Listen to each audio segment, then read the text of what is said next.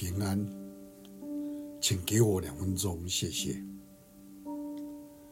在哥林多后书十二章第九节，主对我说：“我的恩典够你用，因为我的能力是在人的软弱上显得完全。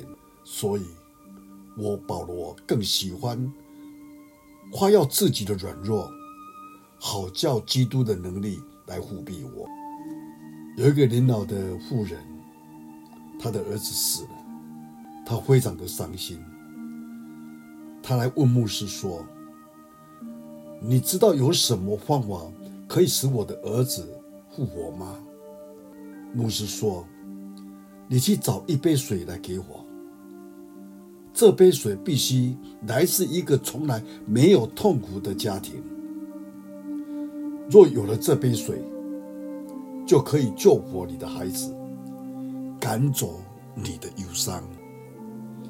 这位老妇人立即去寻找这杯水，无论她是到简单的茅舍或华丽的房屋，她发现每一个家庭都有他们的痛苦。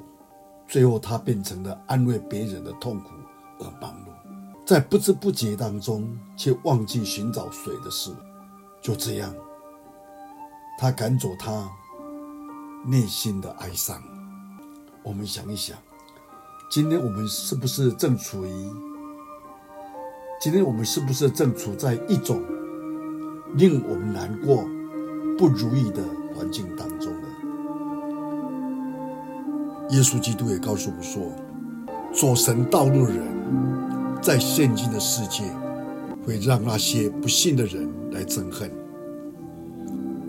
会有面临许多的磨练、挑战、冲击，但耶稣说：“你们放心，我已经胜了世界。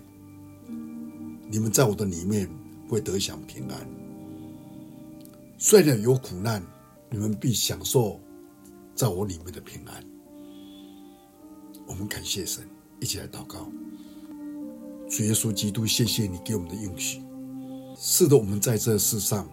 在坚持真理的道路上，或许会遭遇到从不信的人员态度上对我们的考验、为难或是憎恨，但你应许我们能够在你的里面得享平安。求主你帮助我们，感谢你，听我们的祷告，奉主耶稣基督的圣名，阿门。